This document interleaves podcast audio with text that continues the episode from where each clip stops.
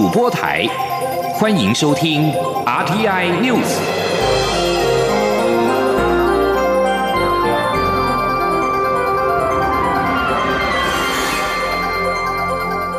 听众朋友您好，欢迎收听这节央广主播台提供给您的 RTI News，我是张顺祥。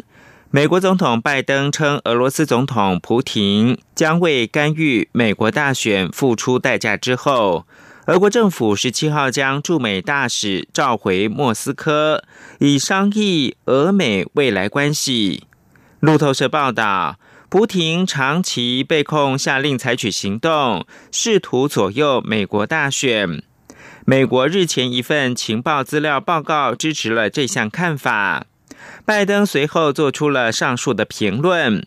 俄国则称相关的指控毫无根据。俄罗斯外交部透过声明表示，已将驻美大使安托诺夫召回莫斯科，以讨论俄美关系的未来。声明并且表示，这项行动目的在于确保双边关系不会无可挽回的恶化。拜登十七号接受美国广播公司新闻网 ABC News 访问时还说，他同意普廷是个刽子手。对政敌冷酷无情，俄国对于拜登批评普廷是一名刽子手，怒不可遏。博留总统惠树人预计将于二十八号来台湾访问。总统府发言人张敦涵十七号表示。蔡英文总统代表我国政府与国民诚挚欢迎会树人来访，也乐见台博安全旅行圈，也就是所谓的旅游泡泡启动。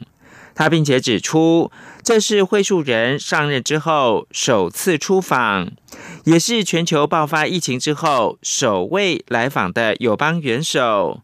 充分的展现双方的。深厚邦谊跟跨国合作的成功防疫模式。请听央广记者欧阳梦平报道。总统府发言人张敦涵表示，在全球疫情冲击下，我国太平洋友邦博流迄今仍维持零确诊的出色成绩，与台湾共同被视为世界上最安全的国家之一。会树人在上任前便积极推动台博旅游泡泡。今年一月，蔡英文总统派任外交部长吴钊燮担任特使，率团出席会树人的就职典礼。我国也是唯一受邀的外国政府，显见会树人对台博邦谊的重视。张敦涵表示。在经过我国中央流行疫情指挥中心、外交部等相关部会与博方积极、密切、缜密的协商后，以兼顾防疫、有效管控、适度开放为原则，正式启动台博旅游泡泡。蔡总统感谢参与规划的两国人员共同合作，并期盼两国逐步恢复正常往来与交流，重振两国的观光产业，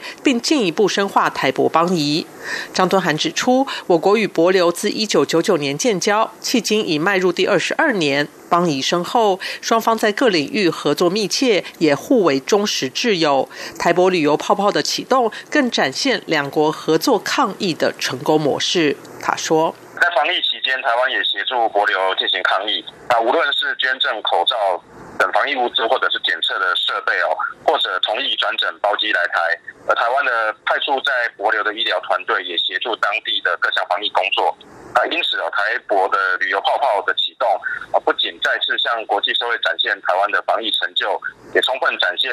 我们跨国合作的成功防疫的模式。张敦涵表示，会述人预计于三月二十八号访台，初步规划将宣传博流观光，参访我国重要设施。蔡总统也预计将在三月三十号接见会述人，并设宴款待，期盼我我国和博流的关系能够在既有的紧密基础上持续深化。同时，也期盼大家能够依照中央流行疫情指挥中心台博旅游泡泡的防疫五大原则指引，在兼顾防疫安全下，振兴两国的旅游及经。济活动。中央广播电台记者欧阳梦平在台北采访报道。缅甸前文人政府领袖翁三书记被控收贿之后，军政府控制的电视台十七号报道，一名知名商人又宣称曾在二零一九跟二零二零年用大概五十五万美元贿赂翁三书记。军方二月一号发动政变夺权之后。上周宣布正在调查翁三苏基涉嫌收贿案。翁山苏基的律师则形容这种指控是笑话。翁山苏基目前遭到拘禁。缅甸军政府已经立案调查翁山苏基，若遭到定罪，他可能被长期的监禁。而房地产开发商茂卫在缅甸广播电视台指控，又让军政府多了指控翁山苏基的势力。茂卫表示，二零一九跟二零二零年曾经四次付钱给翁三书记，金额从五万美元到二十五万美元不等。当时翁三书记担任的是国务资政，是缅甸的实职文人领袖。焦点关注到泰国新兴进步政党未来前进党，去年二月遭到解散。点燃从二零一四年以来最大规模的民主抗议浪潮，集会人数不断的创新纪录。但在今年的前三个月，泰国街头的民主之火似乎是显得暗淡。在 COVID-19 疫情影响，以及在当局大抓捕的法律行动压制之后，这股要求民主改革的力量，在今年可能走向何方呢？请听以下专题报道。一起听世界，欢迎来到一起听世界，请听一下中央广播电台的国际专题报道。今天的国际专题要为您报道的是，在当局加强打压以及疫情的影响之下，泰国的争民主学运将走向何方？泰国由学生带领的民主运动，去年夏天在全国遍地开花。抗议者提出了三大诉求：要求泰国总理帕拉育下台、修宪让泰国更加民主，以及最震撼的改革王室的诉求，希望能够限制泰王过高的权力。不过，随着抗议者对王室的批评越来越严厉，泰国政府也升高了对学运领袖以及社运人士的打压。泰国当局从去年底进行了大抓捕以及法律清算，再加上二零一九年冠状病毒疾病 （COVID-19） 的疫情，也让今年的抗议活动是一下沉寂了许多。根据泰国媒体《先新闻》的报道，事实上，抗议者在今年稍早曾经重回街头，不过人数都不超过三千人，跟去年街头动辄有成千上万的抗议者出现的景象，可以说是形成了鲜明的对比。而最近一次的抗议集会是在三月九号，因为三名学运领袖他们在前一天遭到当局是以冒犯君主罪起诉，法院并且拒绝了他们的保释申请。但是这一次曼谷街头只看到了不超过三百人聚集。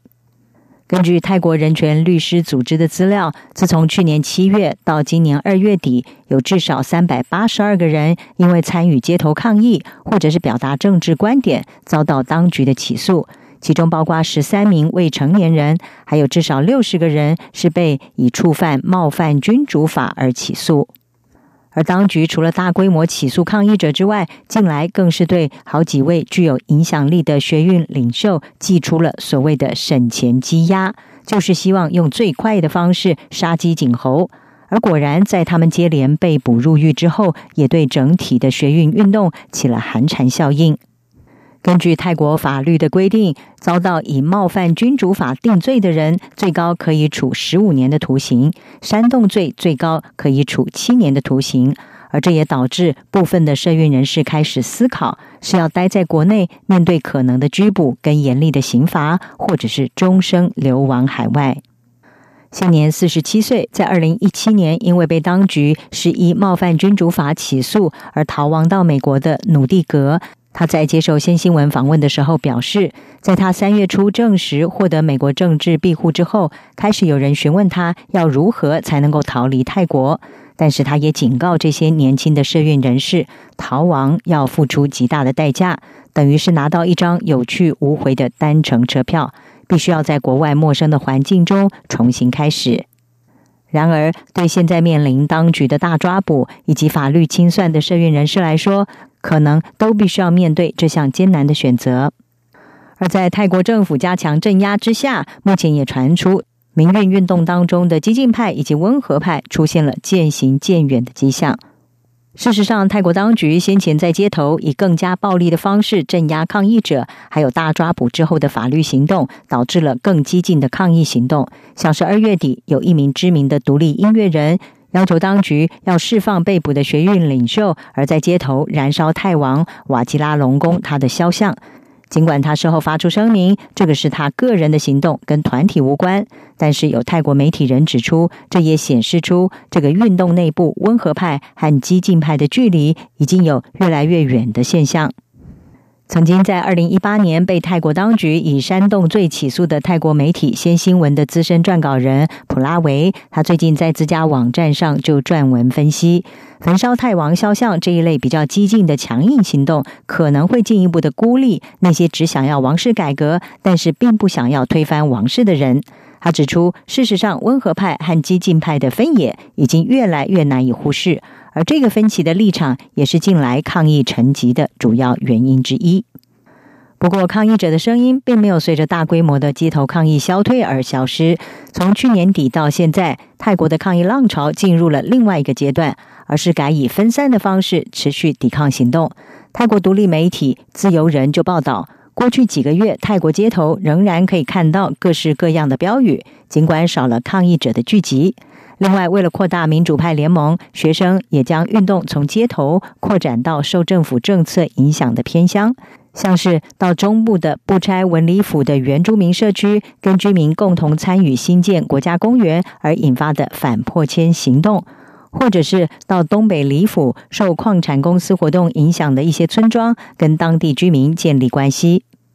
同时，抗议团体去年七月所提出的三大诉求，也在今年随着运动出现转向而修改成为限制王室权力、拒绝军人参政，以及以福利政策消除不平等。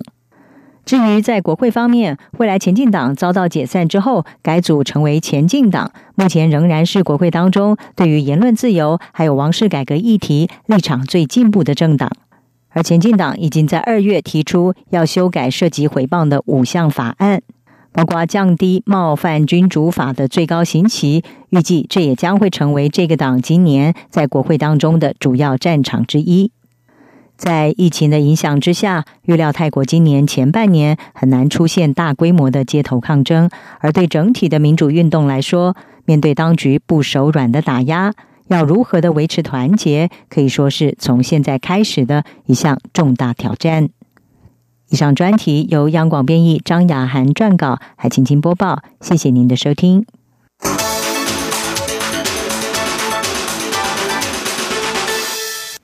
美国联邦准备理事会十七号表示，联准会成员更乐观的看待美国经济的前景，预估今年经济成长将成为百分之六点五，比上一次预估高出两个多百分点。经济快速成长也将使通膨率升到百分之二点四。但联准会制定政策的联邦公开市场委员会成员预估。他们预期至少到二零二三年前都不会调升目前逼近于零的基准利率。这是联准会自去年十二月以来首度更新经济的预测，反映出总统拜登。上周签署一点九兆美元的振兴方案，以及国会去年年末通过的九千亿美元的援助措施之后，官员预测经济将获得提振。而美国联邦准备理事会上调今年经济成长的预测，而且有意继续要维持低利率。促使美股三大指数十七号走阳，道琼指数跟标准普尔五百指数收盘再创纪录新高。道琼工业指数上涨了一百八十九点，以三万三千零十五点作收，首度收在三万三千点以上。标准普尔五百指数上涨十一点，收在三千九百七十四点。科技类股为中心的纳斯达克指数上涨了五十三点，收在一万三千五百二十五点。中央广播电台。是阳光，翅膀打开了世界之窗，是阳光翅膀环绕着地球飞翔。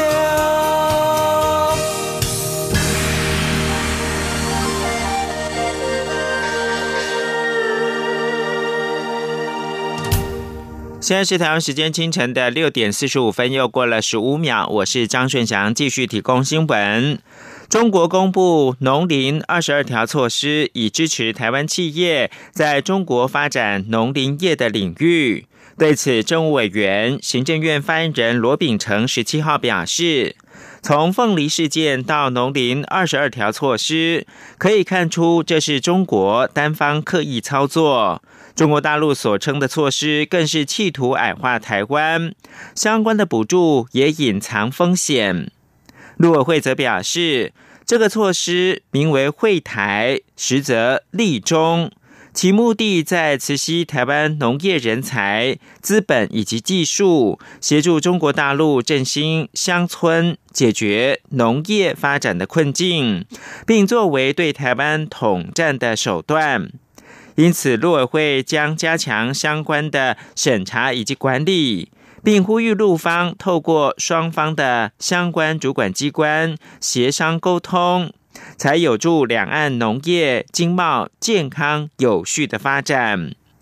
而农委会主委陈吉仲则是举行了临时记者会，提出五大点反击。记者陈林信宏报道。农委会表示，近年来中国大陆内部土地工资大幅上涨，国内市场又受到 COVID-19 疫情影响，需求减少，通路与价格风险高，在农畜产业的生产上也受到像是秋行菌虫、非洲猪瘟等疫病的影响。另外，外销市场遭逢美中贸易战及部分国家的围堵，出口管道并不顺畅。农委会主委陈吉仲十七号针对中国国台办公布的农林二十二条措施，提出大点反击，他指出，中国从一九九七年到二零一八年陆续推出相关对台湾农业的所谓惠台措施。这次农林二十二条将台湾农林渔牧产业一网打尽，且从生产到通路，就是想要台湾资金与技术协助中国基础农业发展。且魔鬼藏在细节里，新措施根本就是将中国各省市和中央过往推出的措施重新归纳，是不折不扣的新品品。装旧酒，希望农民和投资人要好好留意。陈吉仲说：“范围包含土地的取得，到整个甚至后面的加工，甚至通路，还包括所谓的相关的标准要不要一致，甚至包括所有的物流，还有所谓的乡村规划，一二三级产业的发展，等同是把农业的生产到。”通路里面无所不包的，全部都放在这里面。当然还有包括我刚刚讲的农机具的这个补助等，那林林总总就是二十二条的这一个优惠的措施。陈其仲也指出，中国的农业补贴措施尝试时间短暂，取得不稳定，审批不透明，且有政策落实的不确定性等，呼吁投资人应该注意在中国进行农业投资的各项风险。至于中国选在暂停进口台湾凤梨后，又推出农林二十二条，农委会也再次喊话，希望中国依照海峡两岸农产品检疫检验合作协议等正式机制，展开协商对话。是谋两岸人民的福利。中央广电台记者陈琳信鸿报道：台湾跟博流的旅游泡泡确定要成型了。中央流行疫情指挥中心宣布，即日起开放台博旅游泡泡，首航将于四月一号出发。民众必须提前大概五个小时到桃园机场裁剪，裁剪阴性之后就可以登机。抵达博流之后，不需要再检验，全程采团进团出，行程以八天为限。央广记者刘品希的采访报道。疫情指挥中心指挥官陈时中十七号下午跟外交部长吴钊燮、交通部次长齐文忠一同举行记者会，正式宣布即日起正式启动台博旅游泡泡。陈时中指出，在绿色通道保障安全的情况下，台湾跟博流重启两国观光，即日起正式启动旅游泡泡，将于四月一号首航，以团进团出的方式，自台湾组团的旅客到达桃园机场出境时，需先在机场进行。PCR 检测，检验结果为阴性者才能出发。预计需提前四个半小时到五个小时抵达机场，在航站的货柜屋裁剪，并分批送验。如果有人验出阳性，当场会立即展开疫调，相关亲密接触者需要一并隔离。至于自博流入境的团客，则需减负出发前三天内 PCR 检验阴性报告。参加旅游泡泡的旅客需要符合几项条件，返台后不需要再裁剪，但是要实施五天加强版的自主健康管理。第五天自费裁剪阴性后，改为一般自主健康管理，直到满十四天。陈时中说：“参加的人资格还是有一点点的限制，为了在防疫上面，哈，所以参加旅游泡泡旅客必须六个月内。”无出入国史，哈，因为毕竟我们看大家互相相信的是说，在台湾市里面，哈，在防疫上是安全的。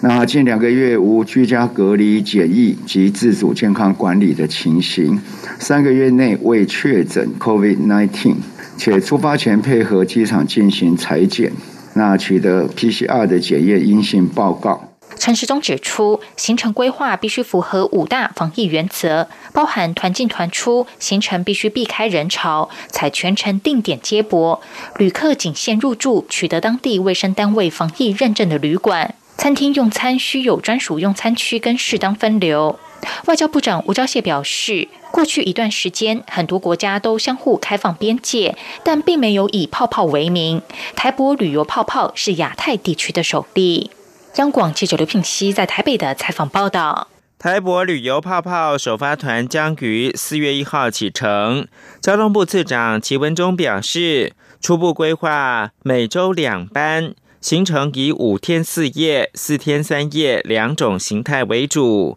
交通部呼吁业者订定合理的旅费，也建议民众加保医疗专机跟住院的医疗保险。民进党立委罗美玲十七号在立法院内政委员会质询时提到，接到许多民众反映，想要撤回早交公投第二阶段连数，但二阶连数却没有撤回的机制。对此，中选会主委李进勇回答：确实也有民众向中选会反映，希望撤回连数。但是目前依法没有所谓的撤回，民众只能够直接向提案人要求撤回。此外，民众党十七号举行党政会议，在会中宣布，新北市党部将在二十一号举行成立大会，并针对今年四大公投案设置公投的专案小组，由立委张其禄担任召集人。完整的揭露相关讯息，避免议题沦为蓝绿意识形态之争。记者林永清报道。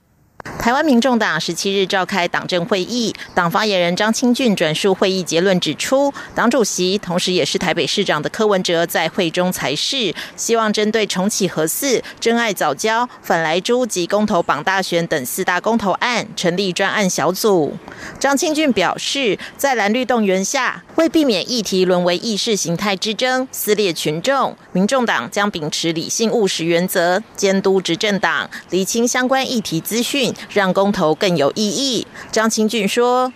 主席在会中有才是，希望可以这个成立有关于公投的专案小组。那么目前是由张启禄委员担任召集人。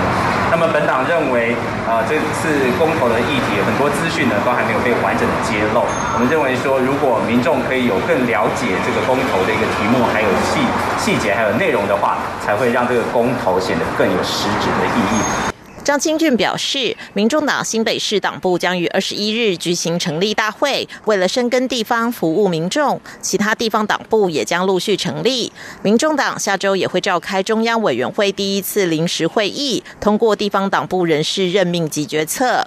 央广记者林永清采访报道。国民党十七号的中常会前是举行了立法院党团第十届第三会期的党团干部布达受证典礼。国民党主席江启臣颁发党团三长以及各委员会委员长等党团干部的证书。江启臣表示，透过国会，最能够让大家看到国民党的战力表现，展现作为在野党能够给人民的期待。江启臣也说，立法院这个会期的议题相当的丰富，包含了早教、环保、能源议题，最重要的就是必须要准备八月二十八号的公投。国际新闻。东非国家坦桑尼亚的副总统哈山十七号在国家电视台上宣布，总统马古富利已经逝世，享受六十一岁。马古富利二月二十七号开始就没有公开的露面，引人猜测他是否感染二零一九冠状病毒疾病 （COVID-19）。官员十二号曾经否认他生病，政府官员之前还说。马古富利如常的工作，要公民忽视海外传来的谣言。一些坦桑尼亚人民曾经匿名告诉路透社，由于总统的状况不明，国内弥漫着恐惧跟焦虑的气氛。警方上周起已经逮捕四个人，他们被控散播政治领袖生病的假消息。马古富利对新型冠状病毒疾病抱持质疑态度，还曾经谴责防疫措施，并称疫苗是西方的阴谋，令世界卫生组织 （WHO） 感到挫折。焦点关注的是美国商务部十七号表示，已向多家在美国提供资讯跟通讯技术服务的中国企业发出了传票。以调查他们是否构成国安风险。商务部长雷蒙多透过声明表示，北京涉入到削弱美国科技优势、威胁美国盟友的举动。声明并且表示，当局将透过这些传票搜集资讯，好让美国企业、美国劳工跟美国的国家安全获得最佳的保障。这份声明并没有点名任何公司，但美国的前总统川普政府曾经锁定中国电信巨擘华为技术公司和中兴通讯，要美国电信基础设施移除他们的设备。美国参议院十七号在没有人反对之下通过戴奇出任贸易代表人事案。戴奇曾经表示，美国可与其他国家合作，在灰色地带制定新的贸易规则，向中国问责。他也对中国强迫劳动高度的关切。美国联邦参议院十七号以九十八票赞成、没有人反对的压倒性票数之下，顺利通过戴奇出任美国贸易代表的任命案。戴奇在日前参院的财委会提名听证会上表示，他的父母出生于中国，在台湾长大之后移民美国。作为移民的女儿，能够出任美国贸易代表的职务，他感到荣幸。面对中国的经济挑战，戴奇表示，他亲身了解到，透过策略性以及一般性的计划。要求中国为其承诺负责，而且美国要能够跟国家主导的经济模式竞争至关重要。